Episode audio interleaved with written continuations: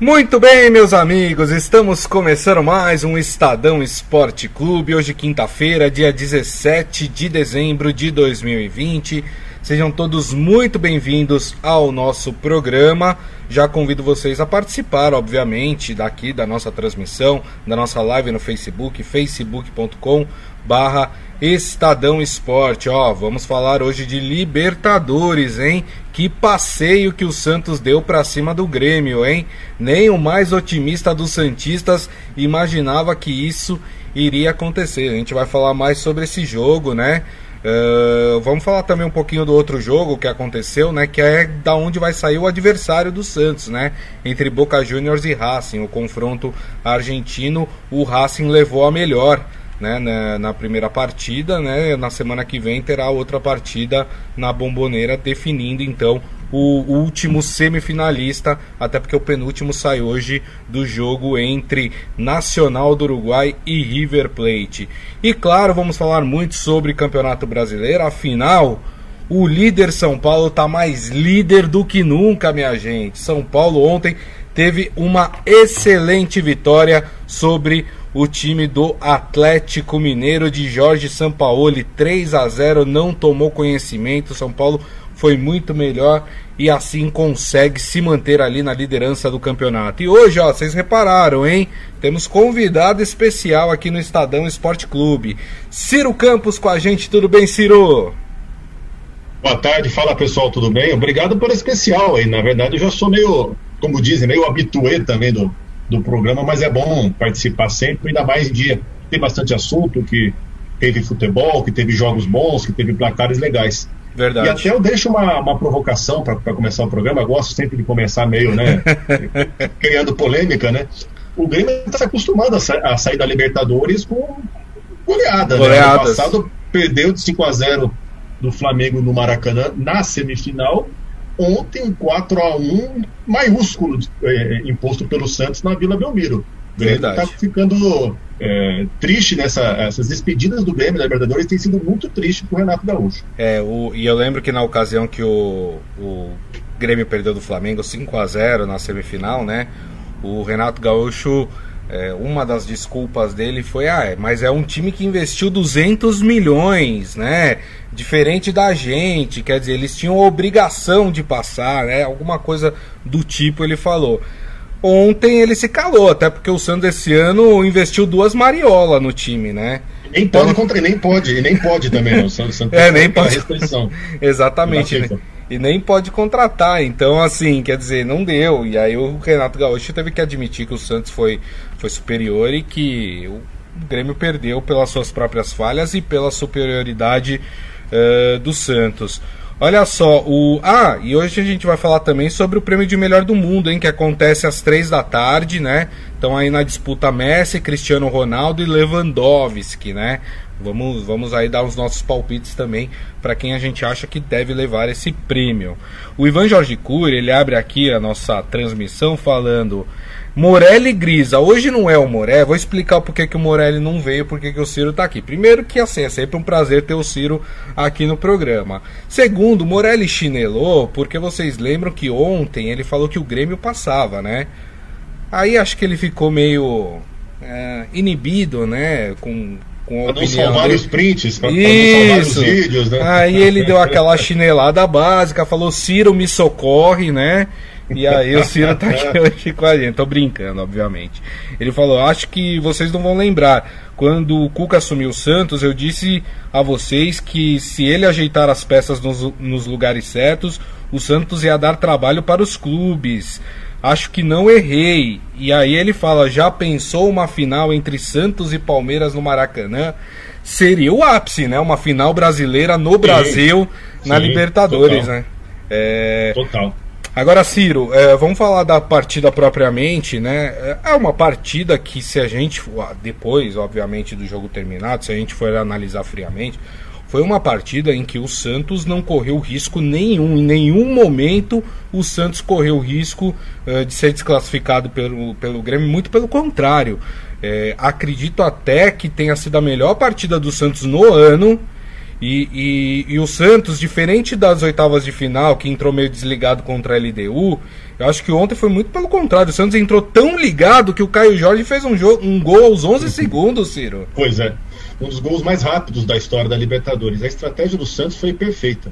O técnico Cuca conseguiu armar muito bem o time e o Santos estava com apetite para jogar. Tudo que, o que faltou de fome para o Santos contra a LDU porque já tinha vantagem do jogo de ida, estava administrando. Na verdade, ontem o time estava com muita vontade, com muita sede e correu demais. Foi um time que teve uma atuação muito segura e uma, e uma atuação para se colocar como modelo para ser repetido pelo Santos, porque agora, a, a, da semifinal agora em diante, essa atuação contra o Grêmio passa a ser um modelo para o Santos a ser seguido em busca do teto da Libertadores. E o mais importante é, é, é a gente ver se no ano passado o Grêmio atribuiu a derrota para o Flamengo a uma questão de elenco, a uma questão de investimento, na verdade a gente pode ver que o Santos é o contrário, o quanto que um time muito bem armado, com uma boa mentalidade e com uma grande vontade, claro, com jogadores de qualidade, como o Caio Jorge, como o Marinho, como que o Santos não consegue causar um estrago. Quem diria que o Santos estaria entre os quatro melhores da América? Verdade. E nessa expectativa de decidir contra um time argentino a vaga na final da Copa Libertadores. O Santista pode esperar Boca Racing, são times difíceis, times complicados também, mas assim, para o Santista que viu ontem o, o time na, na, Vila Belmiro jogar o que jogou, está mais do que otimista, está mais do que ansioso. É, com certeza. E, e acho que a, a, gente sempre ressalta aqui o Marinho, que para variar ontem, né? É, até o tempo que ficou em campo, que depois ele saiu machucado, é, mas o, o, Marinho foi o protagonista, né? Fez gol, enfim, teve o Caio, o Caio Jorge, então para mim foi a melhor partida do Caio Jorge com a camisa do Santos até hoje. Queria destacar também o Sandri, né? Meio campista garoto de 18 anos. Aliás, muitos garotos no time do Santos é, que é. não sentiram. Os caras estavam jogando uma quartas de final de Libertadores contra um time copeiro que é o Grêmio. E os caras não sentiram a Libertadores.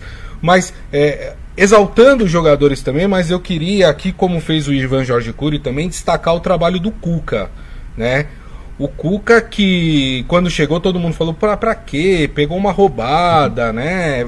Pra que vai, vai treinar o Santos? Santos cheio de problema, não pode contratar, elenco reduzido, é, presidente aí sofrendo processo de impeachment, né? Uma bagunça só dentro do Santos. Pra que, que o, Cuca, o Cuca foi se meter nessa? E eu acho que o Cuca prova para as pessoas, né, que talvez ele seja um técnico subestimado, né? Porque é, pegou o time do Santos extremamente limitado. É, tá bem no Campeonato Brasileiro, porque não tá perto ali das vagas da Libertadores, né? Tá, acho que é o oitavo, ou sétimo, oitavo colocado no Campeonato Brasileiro, né? Mas com uma diferença pouca de pontos pro, pro quarto colocado. É, então, assim, é, e, e tá na semifinal da Libertadores. Então, acho que a gente precisa ressaltar aí muito o trabalho do Cuca, né, Ciro? Com certeza. Ontem é, é, o, é, o, tipo de jogo assim que também é uma vitória que a gente tem que colocar na conta do técnico, não só pelo posicionamento, pela parte tática, mas também pela questão emocional, pelo ânimo que o Santos teve, pelo apetite que o time teve na bola. E o Cuca é um, é um cara que, é, que, tem uma relação bacana com a Copa Libertadores, né? A gente viu isso na campanha vitoriosa do Atlético Mineiro em 2013. E ontem me lembrou um pouco essa campanha com a, pela camisa que ele estava usando ontem por baixo do agasalho, é. camisa com a imagem de, de Nossa Senhora. Foi uma camisa que ficou muito marcada naquela campanha do Atlético Mineiro vários jogos naquela disputa de pênaltis que o Atlético teve na semifinal. Na Será final. que é a mesma ou ele mandou fazer outra, hein, Ciro? Não, não, é outra. Não, é, é outra, outra. Ah, tá. Era, uma camisa, camisa preta, agora, é, ah, tá. agora é diferente. acho, que não, acho que não ia resistir Bom, a camisa, né? Tu, tanto tempo. Tua, pergunta é pertinente, porque o, o, o Cuca passou muito tempo no Palmeiras dirigindo o time com a mesma calça, uma calça cor de vinho. É verdade. Inclusive tá no clube até hoje essa calça, tá guardada lá. É um ah, é? Bonito, né? o, Cuca, o, o Cuca é conhecido é, pelas. É. é um personagem muito folclórico do futebol, uma, uma, uma, grande figura. Ele tem aquelas superstições, ó, oh, o time não, o ônibus não pode dar ré, Isso. essas coisas assim. Tem, tem várias histórias sobre ele. Ele, ele, ele nega, né? Não, não, não, confirma essas especulações, mas é um, mas é um personagem muito interessante e um técnico muito inteligente, um técnico vitorioso, tanto é que tem Libertadores, tem Brasileirão no currículo, e faz um grande trabalho com o Santos, que inclusive, se o torcedor Santista, é um trabalho que também faz lembrar um pouco a, a última Libertadores vencida pelo, pelo, Santos em 2011. O Santos também não chegou naquela Libertadores brilhando, apesar de ter sido campeão da Copa do Brasil no ano anterior, mas teve uma primeira fase é, passou em segundo lugar, teve dificuldade no mata-mata uhum. e também era um time que tinha garotos. Naquela época a gente tinha principalmente o Neymar, mas agora aí a gente vê essa geração de Caio Jorge e de outros meninos que também ficam no banco e que de vez em quando ganham oportunidade. É, tem toda a razão. E o Cuca que, né, vai ter que enfrentar outras questões aí para a semifinal, né? Porque a semifinal da Libertadores agora só em janeiro, né? Uh, e, e, assim, ontem a gente percebeu, por exemplo, ontem ele não tinha Soteudo e Pituca, já teve que fazer ali modificações por causa disso. Aí no decorrer do jogo ele perdeu o Marinho. Aí ele perdeu o Pará no, também no meio do jogo. Aí depois teve um outro jogador que teve que ser substituído também, ou seja, o Cuca teve problemas já teve problemas antes do jogo, né, com os dois desfalques que teria naturalmente, mas teve problemas durante o jogo e ele conseguiu fazer com que o time do Santos mantivesse a intensidade e o ritmo de jogo desde o começo, né? É, o, o, Renato Gaúcho, inclusive, que a gente falou, né, que hum, hum, cheio de desculpas no ano passado, né, na derrota pro pro Flamengo, ele teve que se render e falar, falar olha, o Santos é. foi superior no, nas duas partidas, né? Porque a gente tem que lembrar também que lá no Rio Grande do Sul, o Santos adotou uma estratégia muito inteligente e por pouco não saiu com a, de, com a vitória lá do Sul, né? O Santos foi muito bem lá na Arena do levou Grêmio. No fim, só. Isso, levou. O Cuca até falou que talvez esse empate tenha motivado até mais os jogadores para a partida, que se fosse uma vitória, poderia ser que o time entrasse até um pouquinho mais relaxado, é. né? Não com a intensidade que entrou hoje. Você acredita nisso, ô Ciro? Eu, eu acredito, principalmente porque a gente tem como exemplo que foi as oitavas de final, que o Santos ganhou fora de casa da LDU e no jogo de volta na Vila Belmiro ficou com a, com a vantagem, perdeu de 1 a 0 e por pouco se complicou. Acredito que o Santos entrou mordido porque viu a vitória escapar muito no fim contra o Grêmio, né? E também acredito que esse espírito do Santos de de ter sido considerado pelas pessoas, pela imprensa, como um azarão, motiva justamente os jogadores a correr. A gente vê jogadores do Santos com uma postura muito positiva de incendiar os companheiros. O Marinho é um grande exemplo disso, um é. cara que corre o campo, campo todo, é uma liderança técnica para o time. Depois, ontem do jogo, teve aquela reunião no centro do gravado, os jogadores fazendo aquela união, fazendo a, aquele discurso para comemorar. Isso é uma, uma passagem muito marcante para a gente ver o quanto que o Santos está comprometido, mesmo diante de tantos problemas dentro de campo e fora dele, é um time que vem forte e que tem uma camisa muito pesada na Copa Libertadores. A gente se encaminha, Grisa, para ter uma semifinal de Libertadores só com times gigantes da América, né? Verdade. Palmeiras garantido, Palmeiras campeão da Libertadores de 99. Ao que tudo indica, vai pegar o River Plate ou o Nacional do Uruguai, dois times multicampeões também da Libertadores. E o Santos vai pegar na semifinal ou o Boca Juniors, que tem seis títulos, não precisamos nem falar. É. E o Racing, que também tem um título de Libertadores em 67, mas também é um time de peso, uma camisa que enverga varal aqui na América do Sul. É, tem toda a razão. Quando eu falei que o Clube ainda vai ter mais problemas para enfrentar para a sequência da Libertadores, é porque é o seguinte: primeiro, é, os jogadores que saíram machucados, né? A gente não sabe qual é a extensão Sim. dessas lesões, né? É, a gente não sabe, por exemplo, se o Marinho vai ter aí uma recuperação um pouco mais demorada né, no, é, nesse caso. Além disso, nessa virada de ano, tem alguns jogadores que vão ter contratos encerrados no Santos. O Luan Pérez é um caso dele, desses, né? Uh, o Santos não pode contratar jogadores, então é muito provável que o Santos perca. Por exemplo, o Lucas Veríssimo pode ser negociado nessa janela também. Então o Santos pode perder jogadores e não ter como repor porque não pode contratar. Então é, o que dá pra gente prever é que o Cuca vai ter que se desdobrar ainda mais, né, Ciro, é, pra semifinal da Libertadores, né? É, se é que é possível, né, ainda, o Santos, a, a, qual que é o limite desse elástico, né, que a gente pode é, esticar é, aí do é. Santos, desse elenco curto, que pode render, que pode jogar o Campeonato Brasileiro e ainda, ainda por cima a Libertadores, jogos de mata-mata, com viagem internacional, cuidados de Covid, é um desafio interessante. E, e, e, o pior ainda é que a gente vai ver um, uma virada de ano, início de ano, com jogos assim, 30 de dezembro, 5 de janeiro, a semifinais da Libertadores são para semana 5 e 12 de janeiro. Então, assim, é jogo atrás de jogo. E o Santos não está numa, numa situação ainda é, no Brasileirão que permite o time largar o Brasileirão. Sim. Porque tem perspectiva, tem possibilidade. É, pode, tem que pegar um G4 pensando na próxima Libertadores, tem que pegar um G6 para pegar pré-Libertadores. Então, assim, é, é muito difícil para os elencos também, diante de todo esse cenário, conseguirem render. Tanto é que vários jogadores tendo, tendo é, lesões musculares, precisando ser substituído, é um quebra-cabeça. E neste momento decisivo da temporada, lesões, suspensões, esses problemas podem definir o rumo de um time, o rumo de um título. Com certeza. O Ivan Jorge Cury falando aqui que acha que o Cuca sabe montar um time bom. Vocês lembram o time que ele montou no São Paulo? Depois o São Paulo foi campeão da Libertadores. Não lembro o ano. O técnico já não era 2004. mais ele. 2004. Do, é, 2004. Esse é 2004, São Paulo campeão em 2005. É, exatamente. O Adi Armando aqui falando que com toda a dificuldade existente, sem, sem poder contratar, tá aí, parabéns Cuca. Uh, e os jogadores também, ele parabeniza. Que Palmeiras, São Paulo e Flamengo o quê? É o Santos o time que está jogando mais bola. Lembrando que o Renato Gaúcho falou que, que o, o Grêmio era o time que jogava o futebol mais bonito no Brasil, né? Foi antes dessa partida contra o Santos, né? Então a gente começou a brincar ontem falando, bom, se o Santos, né, passou pelo Grêmio, então quer dizer que o Santos joga o futebol mais bonito do Brasil a partir de agora, né? Tem essa brincadeira. Celélio Morelli tá aqui, né, falando que acha também que a final será entre Santos e Palmeiras na Libertadores.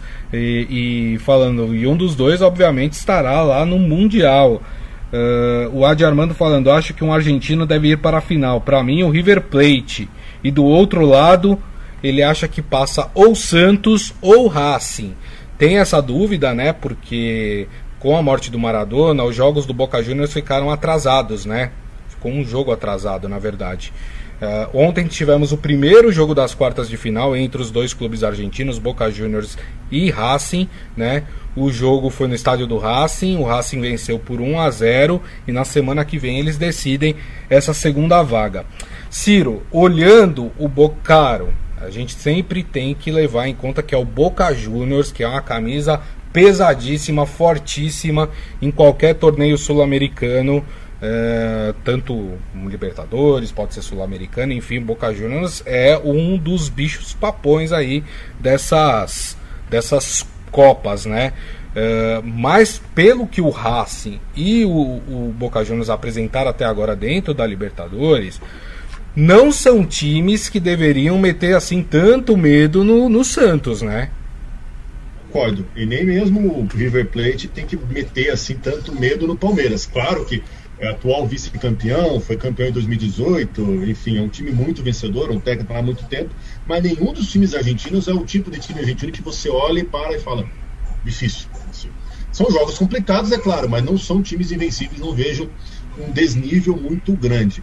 É. Até porque a, a, essa, aquela questão, aquela mística de jogar na Argentina, de jogar na Bomboneira, em Avedianeda, com o estádio lotado, com pressão, não tem esse ano.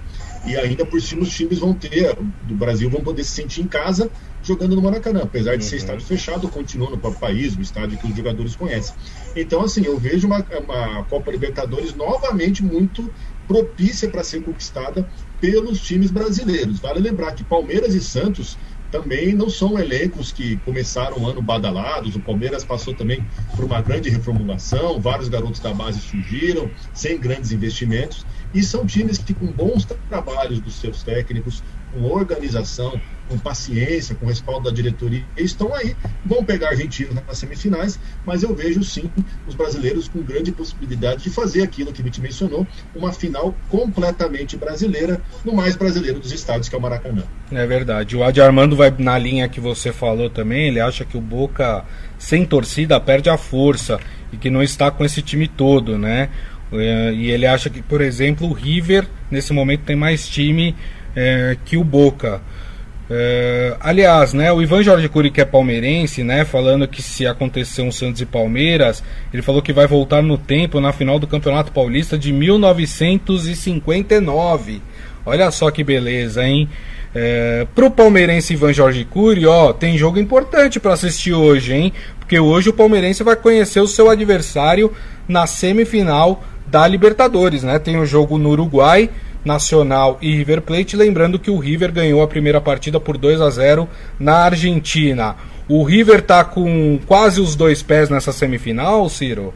Sim, sim. O River tá muito muito encaminhado, um time muito seguro, é, venceu dentro de casa é, sem sofrer gols, e isso é bastante importante é, na Copa Libertadores. E vale lembrar também que o, que o River está todo ano na boca ali da final, né? É, 19, 2019 foi vice, 18 campeão, 2017 semifinalista e 2015 campeão da Libertadores. E todos esses anos sob o comando do Marcelo Galhardo. Então é um time mais é, experiente Libertadores desses, desses, desses quatro que vão chegar à semifinal. É o time argentino que mais mete medo, mas também não é um, um time que também neste ano vive um grande momento. Não. O futebol argentino também passa por um calendário bem atípico. O próprio River Plate não tem é, jogado com força máxima as competições nacionais, mas assim, não é o mesmo River que ano passado esteve a minutos de ser campeão diante do Flamengo. Verdade, tem toda a razão. Antes da gente falar de São Paulo, só um puxãozinho de orelha, né? Ontem a gente deu um puxão de orelha na torcida do Palmeiras, né? Que aglomerou lá na rua Palestra Itália. Ontem não, anteontem, né? Quer dizer, ontem a gente deu puxão de orelha, sim, sim. mas a torcida. ah, é, foi na terça, aglomerou na terça, né? É, puxão de orelha na torcida do Santos também, viu? Que ontem, ali no, nos arredores do, do estádio da Vila Belmiro, aglomeraram para festejar a classificação. Gente, é para festejar? Claro que é para festejar, mas em casa, na segurança é, do, do seu lar, né? Na segurança das pessoas, né? Não precisa ir para a rua, né? Principalmente nesse momento. Temos aumento aí de casos de, de, de Covid aqui no Brasil. Não tem a necessidade. Já não pode ir pro estádio. Já que não pode ir pro estádio, fica em casa e comemora em casa, amigo. Pois é. Né? Ah, é, é, me dá um pouco de decepção isso, sabe? Porque parece que as pessoas estão brincando, as pessoas não estão levando a sério. Todo dia a gente tem noticiado aqui uma pessoa importante do esporte que tem morrido é, por consequências da Covid, sabe? Essa semana a gente perdeu gente pra caramba, né? É, que, que morreu por consequência da Covid, sabe? Precisa levar um pouco mais a sério essa situação. Então fica aqui o meu puxão de orelha também para a torcida do uh, do Santos, né? O Maurício Gasparini falando: cheguei agora, cadê o Morelli? Tá envergonhado de ter falado que o, o Grêmio ia passar pelo Santos. Aí mandou o Ciro Campos uh, no lugar dele, viu, Maurício? O bombeiro, vim de bombeiro hoje aqui. Né? Bom, gente. Boi de piranha também, né? Boi de piranha, é verdade. Boi de piranha também. É, né? Tem toda a razão. Bom, gente, vamos mudar a chavinha, vamos para Campeonato Brasileiro agora, porque temos que falar da excepcional vitória do São Paulo contra o Atlético Mineiro. Não tomou conhecimento do Atlético Mineiro. São Paulo foi muito melhor do que o Atlético na partida. Ganhou por 3 a 0 na facilidade. Facilitou ainda mais quando o Atlético Mineiro teve um jogador expulso, né, o Alan. Uh, e o São Paulo, com isso, meus amigos, o São Paulo se consolida e se consolida bem na liderança do campeonato. É, era um jogo, né, Ciro, super importante, né? Para vocês terem ideia, o São Paulo volta a abrir sete pontos em relação ao Atlético Mineiro e era um jogo super importante dessa sequência difícil que o São Paulo tem pela frente, né? Com certeza, é o tipo de, é o tipo de jogo que tem aquela, aquele clichê que é um jogo de seis pontos, ou de até mais, né? De múltiplo de três mas é uma vitória que, além de somar três pontos, mostra bastante um bom momento do São Paulo e a capacidade de se recuperar. No domingo à noite, o time perdeu a sequência de 17 jogos invicto no Brasileirão ao ser derrotado por Corinthians na arena do rival. Isso. E três dias depois, São Paulo consegue se reestruturar, recompor as forças, mudar algumas peças e fazer uma atuação é, muito positiva diante do Atlético Mineiro. Sete pontos de diferença, restando pouco mais de dez jogos, é uma diferença bastante confortável para o São Paulo. Vale lembrar que, apesar dos portões fechados, o São Paulo vai fazer outros confrontos diretos é, contra concorrentes ao título, justamente dentro do estádio do Morumbi. Vai ser assim contra o Palmeiras, é, contra Flamengo, contra o Santos também na sequência. Então, o time do Técnico Fernando Diniz está numa situação bastante tranquila neste Brasileirão, apesar de disputar também a Copa do Brasil. O São Paulo já criou uma boa gordura aí nesse Brasileirão é. para administrar a vantagem. Então, o São Paulo conseguiu uma dupla vitória é, na noite de quarta-feira, não só pelos 3 a 0 mas também pelo recado que isso mostra do quando o time tem capacidade de se recuperar, de não se abalar e de jogar um bom futebol.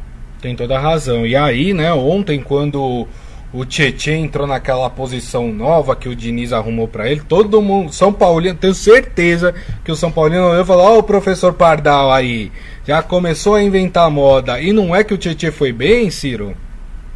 foi o fator que desequilibrou, né? Que, é. Até mesmo na, na, entrevista coletiva, o Fernando Diniz explicou bastante sobre isso. O Atlético Mineiro colocaria um meio de campo bastante congestionado e seria necessário um jogador, como gosta de os treinadores, que flutuasse pelas linhas, né?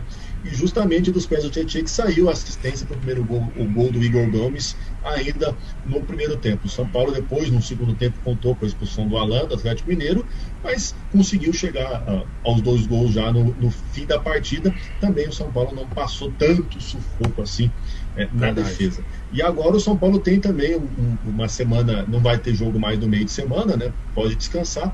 E na quarta-feira pega o Grêmio, na semifinal do Copa do Brasil. O Grêmio que tem essa decepção que a gente falou há pouco de ter sofrido uma goleada diante do Santos na Vila Belmiro. Vai é. ser um jogo interessante também. E para o São Paulo, a Copa do Brasil também tem um grande incentivo, que é um título inédito para o clube. É, exatamente, né? Renato Gaúcho falou muito sobre essa semifinal de Copa do Brasil, que falou que é obrigação agora do time é, vencer, mas vai pegar o São Paulo que está num bom momento, né? Estão em momentos distintos São Paulo e Grêmio, né? O Maurício Gasparini falando, eu tô cantando essa pedra, no final quero os méritos da previsão quando o tricolor for campeão.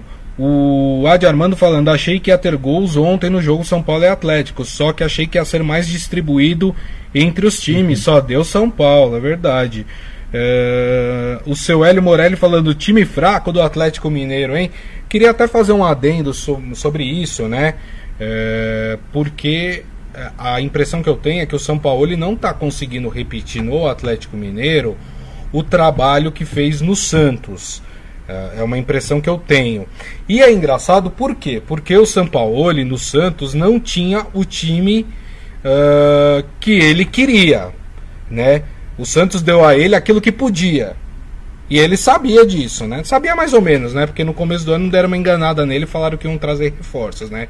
E não trouxeram. É, mas era um time que, enfim, ele teve que se adaptar ao time que deram para ele. No Atlético Mineiro, Ciro, é diferente. O Atlético contratou os jogadores que ele pediu. E ele não está conseguindo fazer esse time jogar como o Santos jogava no ano passado, né? Pois é, o grande exemplo é o Eduardo Vargas, o chileno que trabalhou com ele na seleção, que chegou há pouco no, no Galo, foi até titular ontem e tal. É, mas sim, o trabalho do Atlético Mineiro, do São Paulo no Atlético Mineiro não está no mesmo nível do Santos, inclusive o time tem caído muito de rendimento. É. É, no, no primeiro turno a gente viu o Atlético batendo com o Inter, com uma certa folga até na, na, disputa com os rivais. Agora a gente vê um time que na verdade está muito atrás e, e, talvez mais preocupado até em perder essa posição para Flamengo, para Palmeiras, para times que estão chegando e que têm mais regularidade o que é até chamativo, né? Porque o, o São Paulo, na última janela, na virada de um ano para outro aqui no Brasil, foi era a grande atração, era o cara mais disputado do mercado, negociou com o Palmeiras, Palmeiras tentou levá-lo, depois o Atlético Mineiro é, que conseguiu quando teve a demissão do, do, do Damel, mas agora é um trabalho que tem mostrado um, uma certa estagnação, um certo declínio. É verdade. O Adi Armando lembra bem, né? Ele acha que só o Flamengo está na briga agora com o São Paulo pelo título. Lembrando que o Flamengo, neste momento, em relação ao São Paulo, tem duas partidas a menos, né? Então, o Flamengo, por exemplo, fazendo essas duas partidas e vencendo essas duas partidas, ultrapassaria o Atlético Mineiro, né? E ficaria mais próximo aí do São Paulo. Uh, o Maurício Gasparini falando que leu agora que o Casares convidou o Raí para ficar. Provavelmente o Diniz poderá ficar. O que vocês acham? É, tá inclusive lá no Estadão, vocês podem ler lá no nosso portal estadão.com.br. O Júlio Casares, presidente eleito do São Paulo, convidou uh, o Raí para ficar ali na, no cargo que ele está como diretor de futebol até fevereiro. Isso é uma amostra que o Diniz pode ter o seu uh, o seu trabalho também prorrogado dentro do São Paulo, Ciro? Com certeza, até porque uh, o pensamento do Casares é, chegando agora, não mexer numa estrutura que tem dado resultado. O time está bem no Campeonato Brasileiro, lidera, está na semifinal da Copa do Brasil, então não há motivo de trocar toda uma estrutura toda uma engrenagem do departamento de futebol apenas porque está chegando outro presidente. Eu, eu vejo como uma decisão correta de esperar pelo menos até fevereiro, quando encerra a temporada, e aí sim faz as mudanças necessárias, coloca as pessoas que são de confiança. Entre, ela, entre elas, o Murici Ramalho, que deixou o cargo de comentarista na TV Globo, foi treinador de São Paulo muito tempo e agora vai retornar como coordenador de futebol. É isso aí, muito bem. Última mensagem aqui sobre São Paulo é Atlético, Ivan Jorge Cury, falando que o Atlético tem muitos jogadores e só que todos na mesma posição e isso não dá certo. Mas vamos lembrar, foi o São Paulo que pediu esses jogadores, né? Então, se há um erro na montagem do elenco, há um erro aí na, na avaliação do próprio São Paulo, né? Na escolha do São Paulo, exatamente. Muito bem. Bom, para encerrar o programa, vamos falar então, minha gente, dessa escolha que vai acontecer hoje, prêmio da FIFA de melhor do mundo, né? Uh, e temos aí um azarão, né? Que está tentando tirar a hegemonia de Cristiano Ronaldo e Messi, o Lewandowski, que é o terceiro eh, jogador nessa, nessa lista aí, que disputa hoje, três da tarde, a FIFA eh, faz o seu prêmio, faz a entrega do seu prêmio de melhor do mundo. Eu já dou meu voto aqui. Acho que o Messi teve um, um ano muito aquém, né? Não viu o Messi se destacar de forma nenhuma. Inclusive jogando pela seleção argentina, o Messi não vem se destacando, né? O Cristiano Ronaldo no, na Juventus é um Cristiano Ronaldo, vamos dizer assim, mais modesto. É o principal jogador da Juventus? É, mas é um Cristiano mais modesto, né? E o Lewandowski, que não é uma estrela, não é um, um, jogador brilhante, que encanta os olhos, mas é um jogador que, que ganhou o título da Alemanha com o Bayern de Munique, ganhou é, o título do, da Champions League também com o Bayern de Munique, quer dizer, é um jogador que teve um desempenho, no meu modo de ver, melhor do que Messi e Cristiano Ronaldo. O que, você acha, Ciro? Concordo plenamente contigo. O Lewandowski é o é, personifica o que é o Bayern de Munique, que é um time que joga como uma máquina, um time muito organizado, um time que tem um padrão de jogo muito definido. Não é um time que vai dar drible, que vai dar chapéu, que vai fazer jogadas plásticas, como é o caso de Messi e Cristiano Ronaldo, mas é um time extremamente eficiente, assim como é o, o alemão. A média de gols dele é quase superior a um gol por jogo. É um é. cara que tem uma presença de área muito forte, é, finaliza jogadas praticamente com, só com um toque na bola, um posicionamento perfeito, bom no cabeceio. Então, assim, no ano que Messi e Cristiano Ronaldo estiveram tão abaixo do padrão alto que eles mesmos criaram, né, esse sarrafo tão elevado que eles mesmos conseguiram obter nesta carreira, acredito que o Lewandowski seja é, o principal favorito e seja, a meu ver, o nome mais adequado. Interessante a gente ver como é, Messi e Cristiano Ronaldo nos últimos 10 anos dominam esse cenário e de vez em quando aparece aí um, um azarão, um outsider. Né? Tivemos em 2018 o Luka Modric da Croácia, que fez é. uma bela Copa do Mundo e mereceu é, esse prêmio. E agora, o, o, novamente, esse azarão é o Lewandowski, né? que fez uma Liga dos Campeões é, muito perfeita. A gente lembra também que já teve Griezmann, o próprio Neymar nessa lista, mas não foram anos assim que Messi e Cristiano Ronaldo é, estavam tão abaixo como é 2020. Verdade. Quando esses dois fazem temporadas dignas, é, é difícil alguém superá-los. Mas quando os dois estão um pouco abaixo da média, é natural que esses azarões, com todo, com todo respeito, apareçam como grandes favoritos. É, o Maurício Gasparini e o Ivan Jorge Cury acham que vão dar, vai dar é, CR7 aí nessa escolha. É, eu, eu, meu voto seria Lewandowski, mas eu acho que vai ficar entre Cristiano Ronaldo e Messi por causa de lobby. A gente sabe que essas coisas de lobby, de nome, contam muito nessas votações, né?